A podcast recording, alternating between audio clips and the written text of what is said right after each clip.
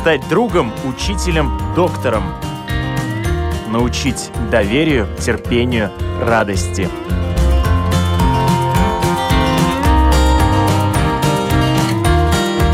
Школа для родителей на Латвийском радио 4.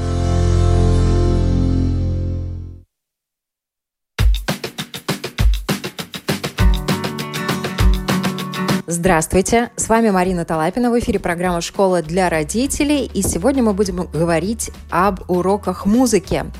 Ваш ребенок поет, хочет играть на музыкальных инструментах, но в музыкальную школу пока не попасть. Как можно помочь развиваться малышу в домашних условиях? Что предлагает интернет и со скольки лет? Об этом мы говорим сегодня с музыкантом, преподавателем скрипки, фортепиано и, самое главное, мамой троих детей Аленой Исаковой. Алена, здравствуйте. Здравствуйте, Марина. Роль музыки в нашей жизни и в жизни ребенка трудно переоценить. Она развивает, успокаивает, вдохновляет, меняет настроение. Доказано, музыка играет свою особую роль в развитии мозга ребенка еще до рождения. И колыбельная, например, успокаивает малыша, потому что она замедляет сердцебиение. И таких фактов а, огромное количество. Вот хотелось бы спросить у вас, Алена, вы наблюдаете за детьми, которые занимаются музыкой с рождения практически, да? Вы это видите да. воочию. Вот э, какие перемены вы наблюдаете, когда дети начинают заниматься музыкой? Безусловно, музыка, она раскрывает внутреннюю, если можно сказать, суть ребенка. Тоже доказано, что от рождения все детки абсолютно музыкальные. Когда взрослый начинает говорить, что, мол, мне медведь на ухо наступил, я ничего с музыкой общего не имею, то это просто уже утерянная связь. Но от рождения абсолютно у всех детей есть музыкальный слух. Иначе каким образом бы дети учились разговаривать?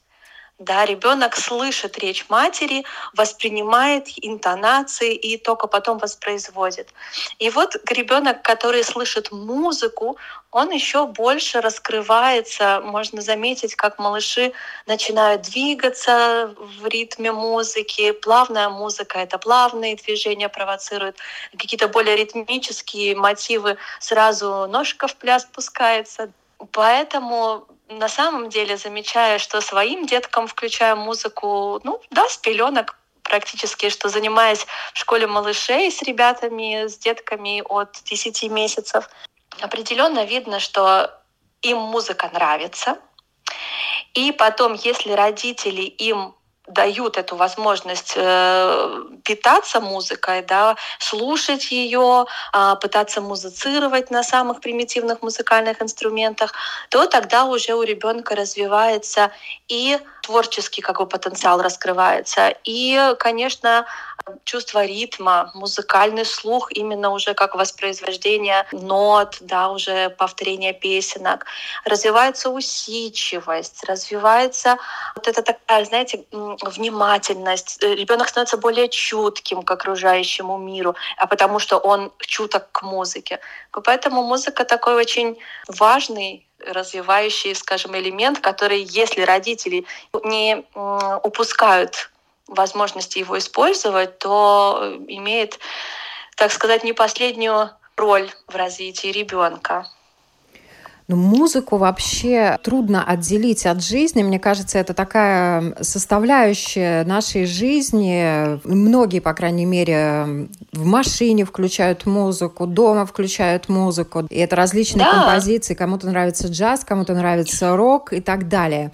Но вот а, какую бы музыку вы рекомендовали вместе с детьми слушать при детях, да, если родители не очень обременяют а себя усилием подбирать композиции, композиции, то хотя бы какие-то направления, может быть, которые лучше подходят ну, детям? Бытует мнение, что классическая музыка, она э, более вот развивающая для ребенка, там Моцарт вне конкуренции.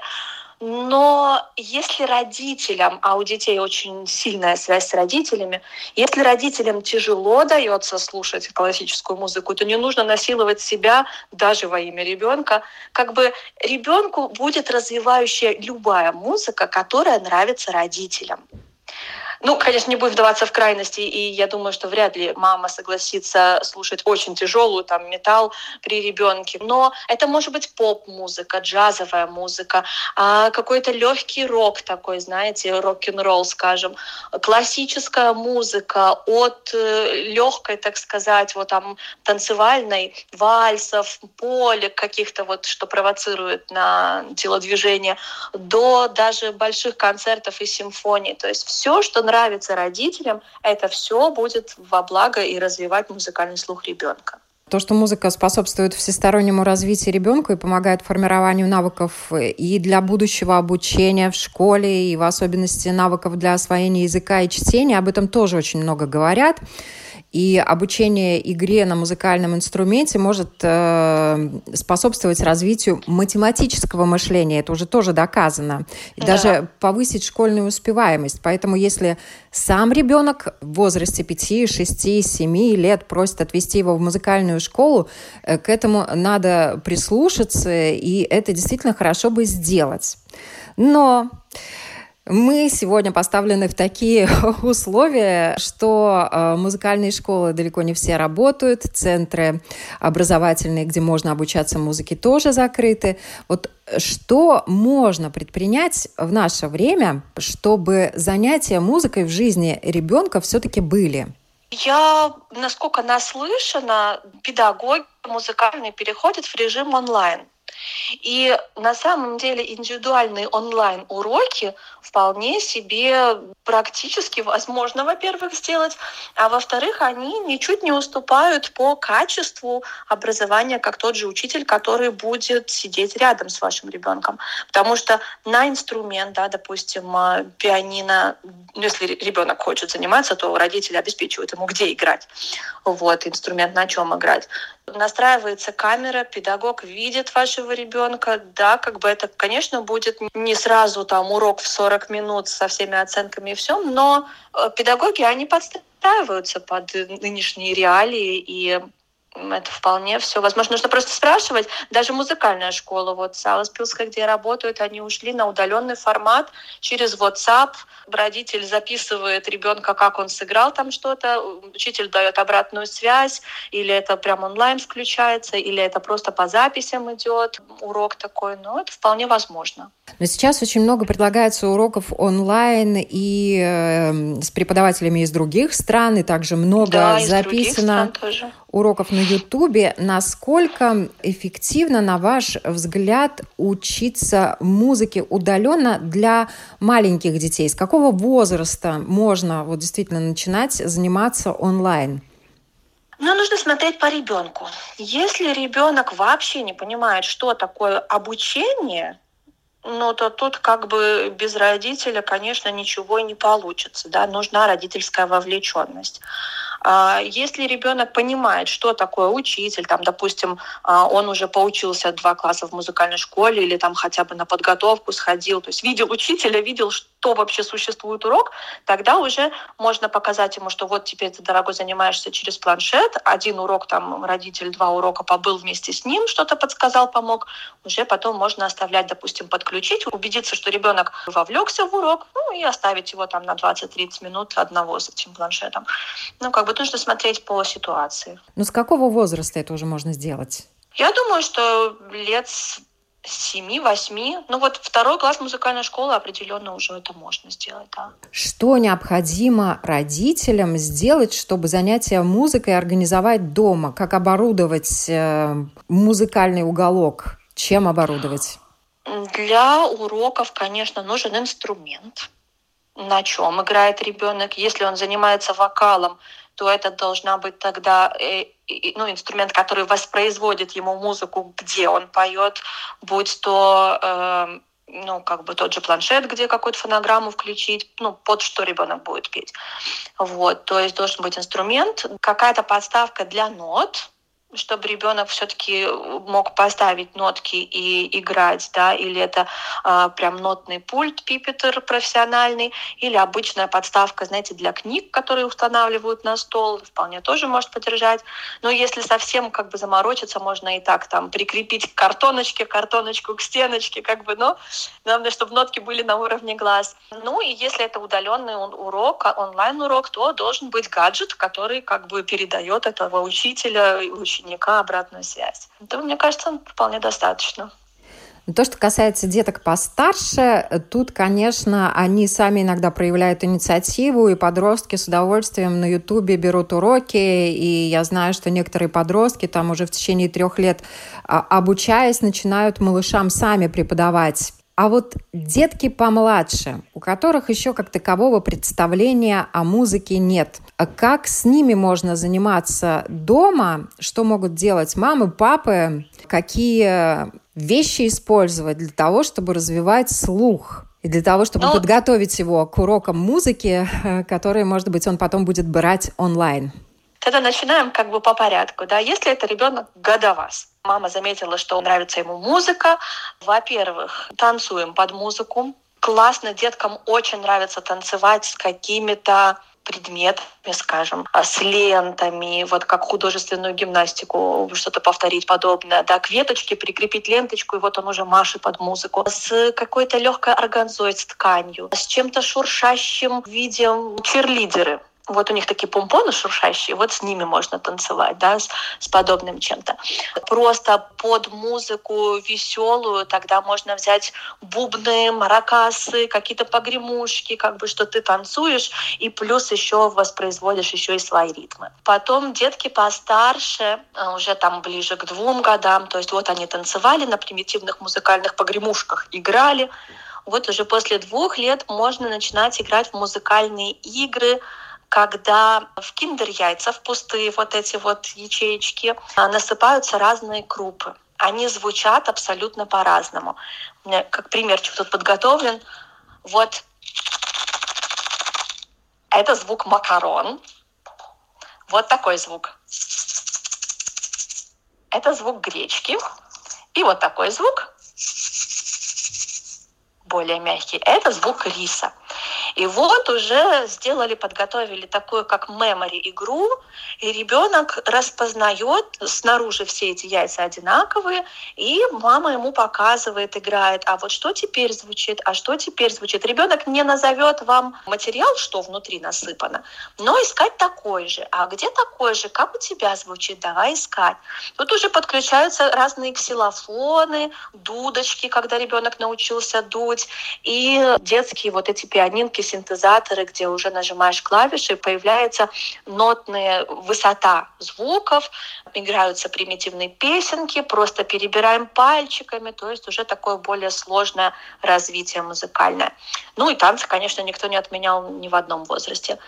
После лет трех уже ребенок научился разговаривать, уже мы можем знакомиться с музыкальными инструментами.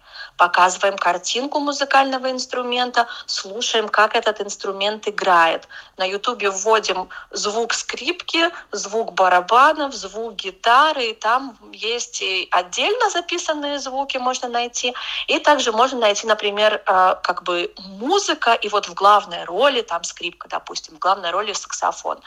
Вот. И ребенок таким образом знакомится, развивает свою музыкальность, развивает слух, как бы музыкальную память, он уже запоминает соответствие картинки и звука, что он слышит. Таким образом, как бы очень легкие эти занятия. Лет около 4-5 уже можно скачивать э, эти простые программы, очень много на Ютубе даже рекламируют Simple Piano, где просто показывается на планшете идет ряд ноточек, и ты на пианино эти ноточки нажимаешь, как бы вот соотносишь нотную грамоту, скажем так, и вот эти клавиши. Это может любой родитель, даже который вообще с музыкой не связан, потому что вот эти программы, они организованы так, что даже любой максимально неподготовленный человек, ребенок около пяти лет, он может начать обучаться, и родитель обучается точно так же вместе с ребенком.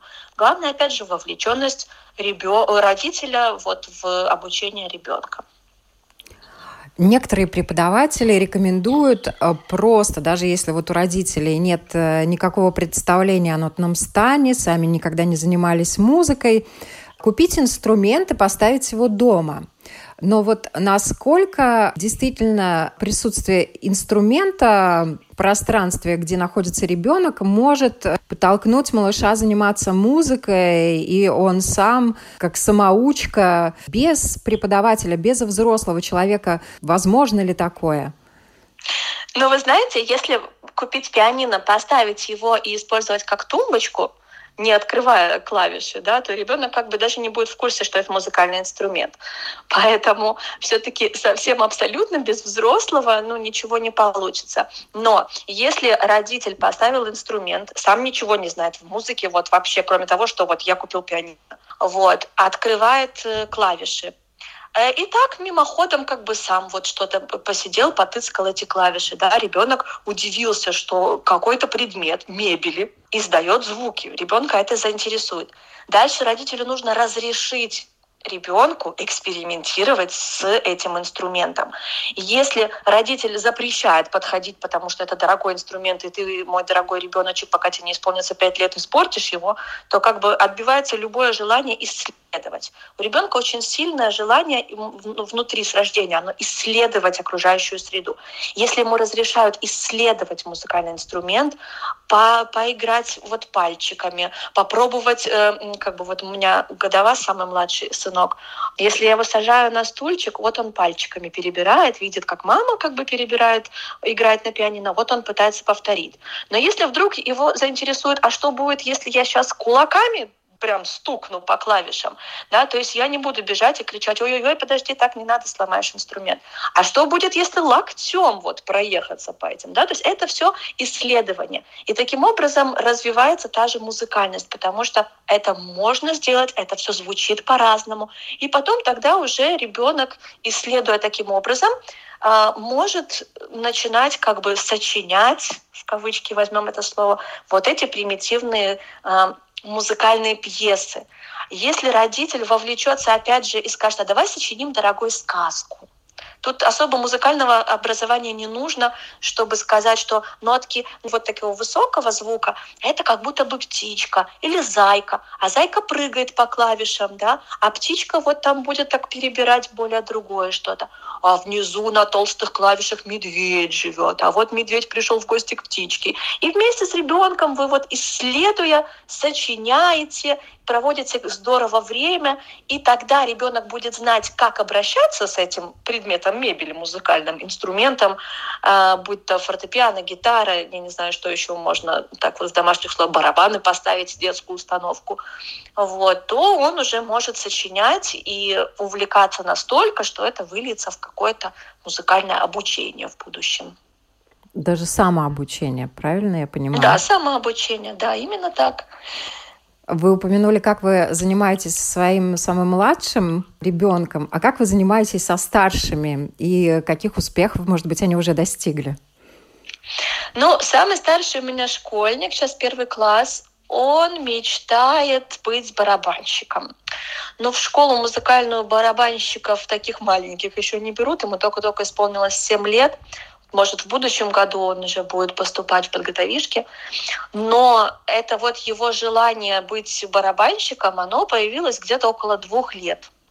Тогда, видя, что ребенок ритмизирует на всем, на кастрюлях, на столах, он брал, соединял табуретка, стул побольше, стол, и вот любой палочкой, веточкой стучал по всему этому делу, создавая какие-то ритмы.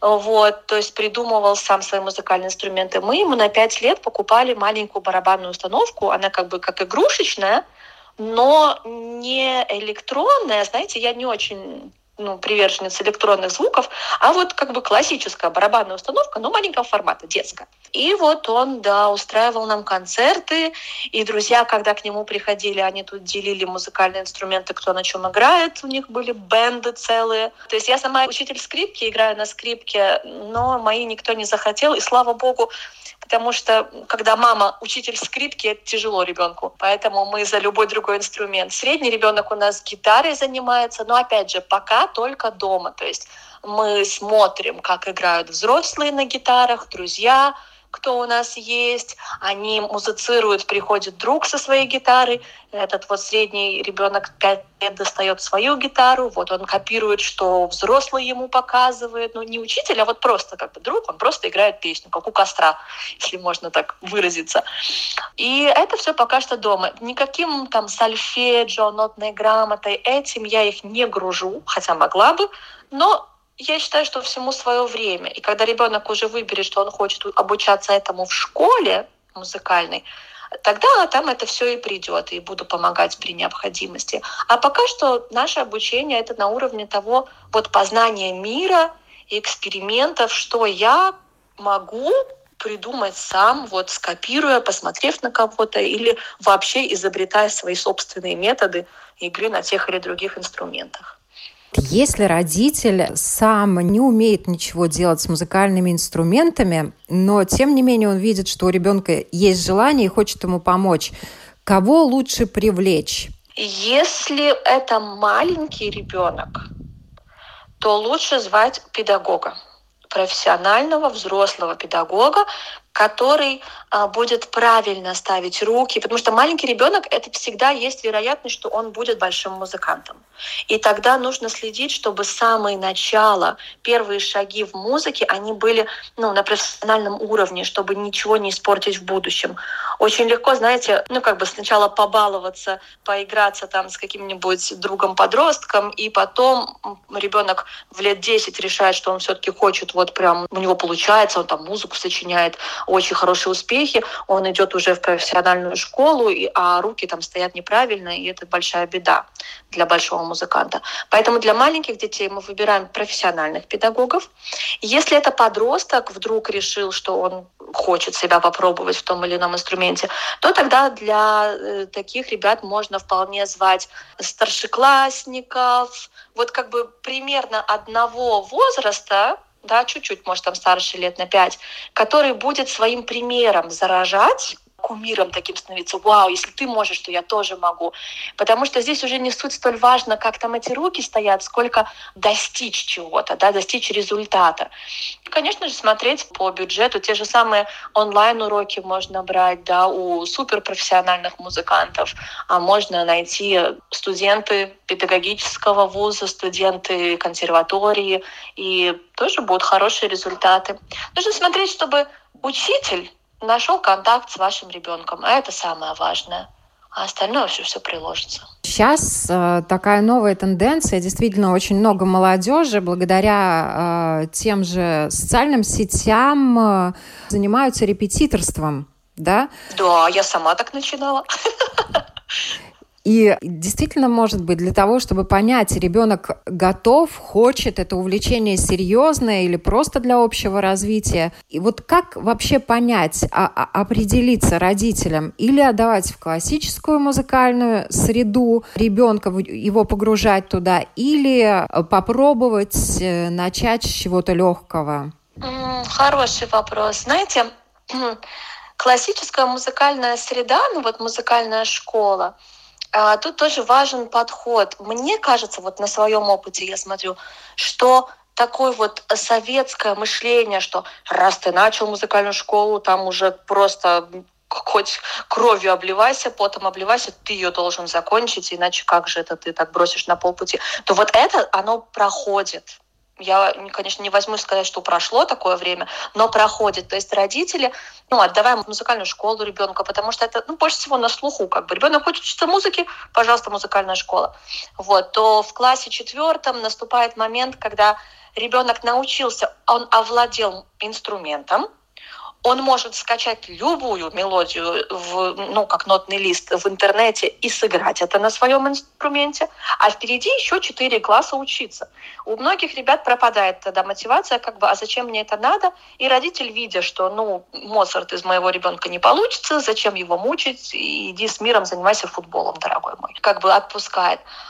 Поэтому пробуя с малышами, я бы советовала все-таки э, звать тогда не, не старшеклассника репетитора. Старшеклассник репетитор хорош в том случае, когда ваш ребенок учится в музыкальной школе, Вы, как родитель, ничего не понимаете и помочь ему с домашними заданиями не можете.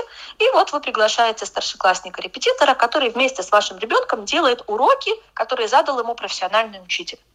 С малышами, начиная э, вообще, в принципе, ознакомливаться с музыкой, лучше с педагогом, как я уже говорила, потому чтобы не испортить возможность вот правильной постановки как бы рук, правильной постановки корпуса, осанки, владением инструмента.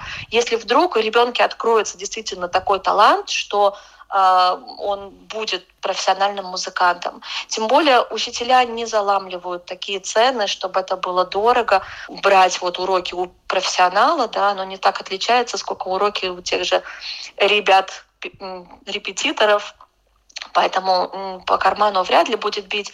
Тут опять родитель может варьировать по, своему, по своей ситуации, как часто эти уроки. Конечно, если мы хотим вырастить профессионального музыканта или более окунуться в эту среду, то тогда уроки должны быть чаще, два раза, три раза в неделю. Просто для общего развития и одного раза будет достаточно, как бы, что ребенок учится у педагога. Выбор музыкального инструмента – это тоже отдельная тема, потому что ребенок, как правило, может и гитару, если видит взять, и барабаны. С удовольствием постучит и девочка, и мальчик, и фортепиано. Это классика, да, когда дети, видя клавиши, сразу начинают по ним стучать и кулачками, и пальчиками. Вот как подобрать ребенку музыкальный инструмент? Как тут действовать родителям? Родителям нужно дать ребенку выбрать. А чтобы ребенок мог выбрать, он должен понимать, из чего у него есть возможность выбрать.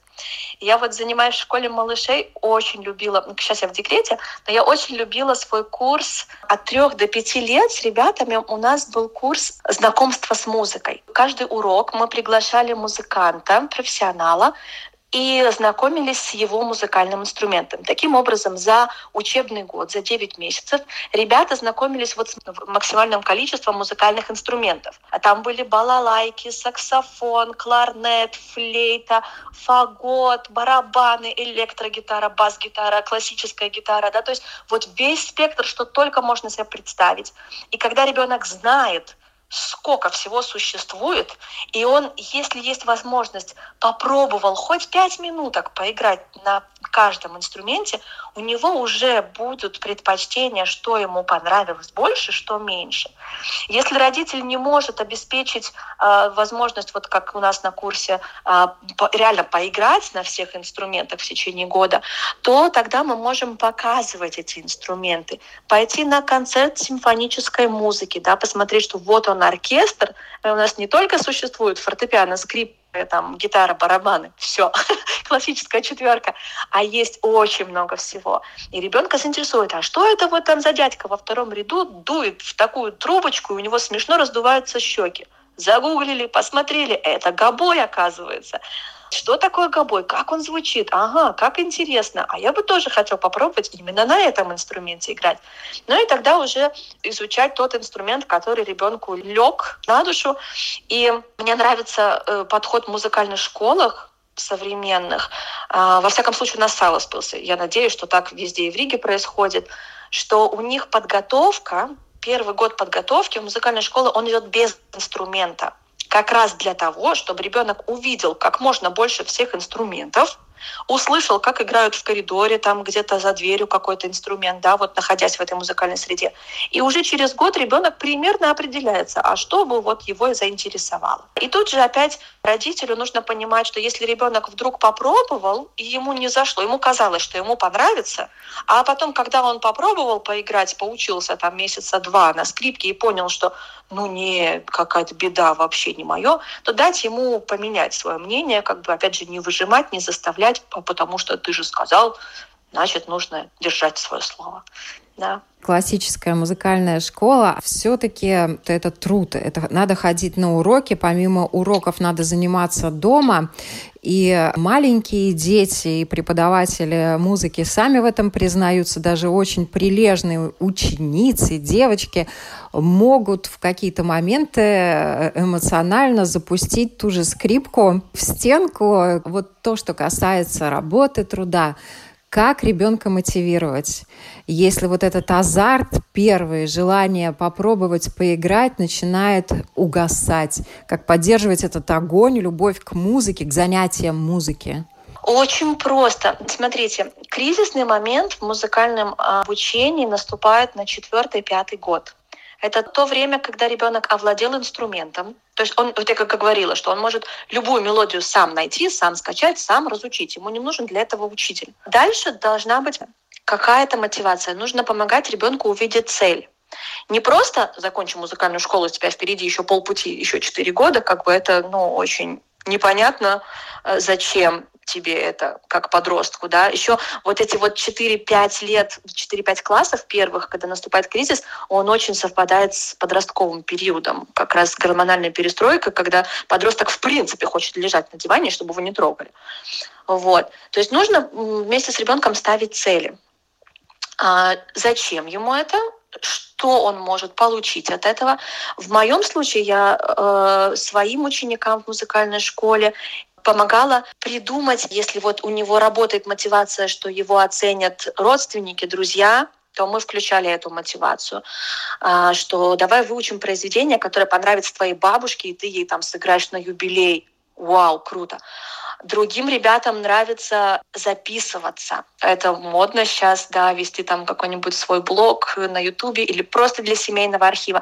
Давай мы будем играть это произведение, пусть оно даже из программы, то есть не, не там из кинофильма взяли, а вот нужно, заканчивая пятый класс, играть концерт какой-нибудь большой, классический. Мы его будем разучивать, и в конце, когда ты его круто выучишь, вот для экзамена, мы с тобой снимем на видео это, и у тебя останется как результат, как ты играл, как ты достигал некоторым ребятам нравится ну, такая, такая мотивация, то есть для него это круто. Если эта девочка, прилежная ученица, как мне очень помогло в шестом классе кризис преодолеть, меня ученица подключила, чтобы я вела, репетитором была у второклашки, по-моему, это была девочка второго класса, которая в классе занималась хорошо, но приходила домой, родители ну, ничего не понимали в скрипке, и как бы иди занимайся. Ребенок идет в комнату, 40 минут играет, делает все неправильно, потому что за ним никто не следит. Приходит на урок, и начинается все сначала. Ученица просто не успевала с ней заниматься дополнительно столько, сколько нужно было, подключала вот меня.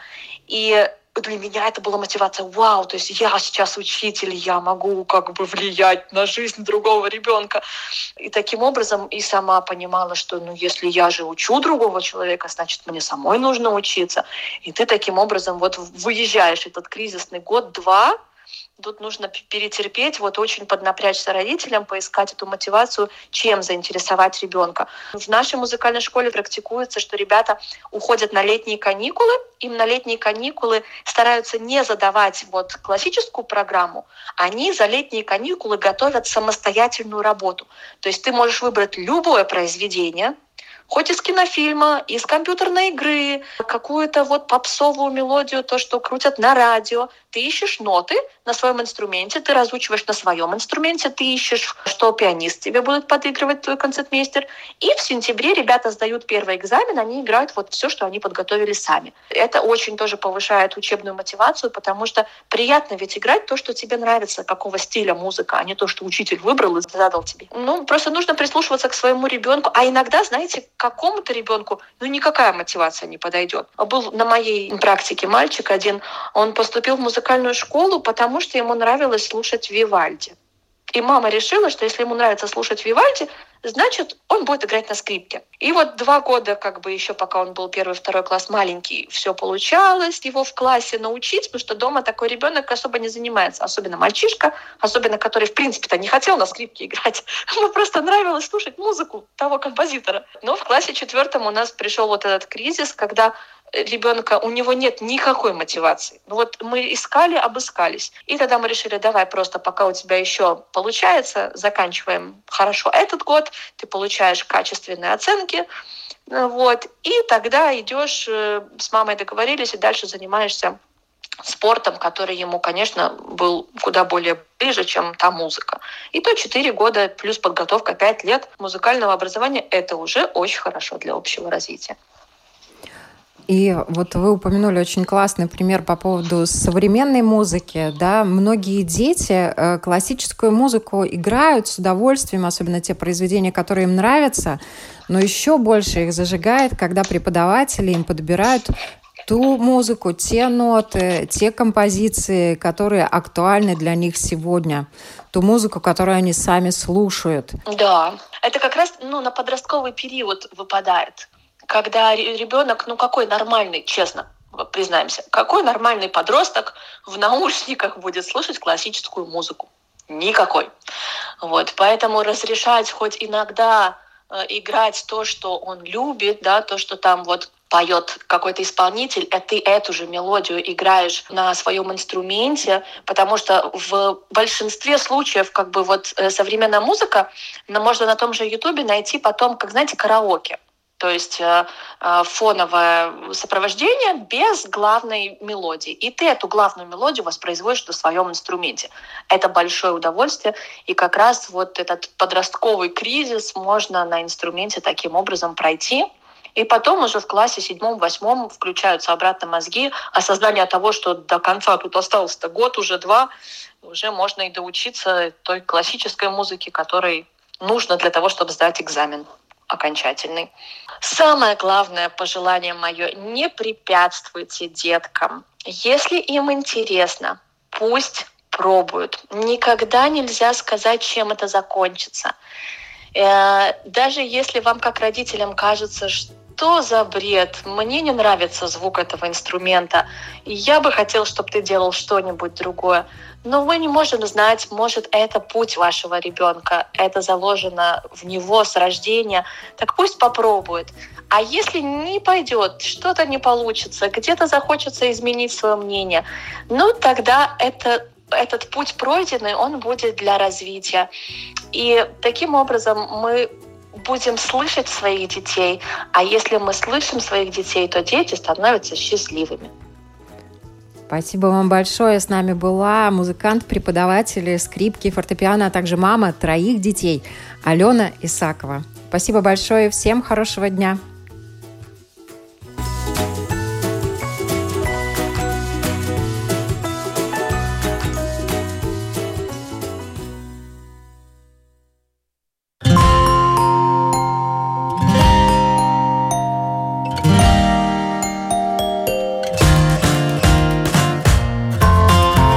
Стать другом, учителем, доктором. Научить доверию, терпению, радости.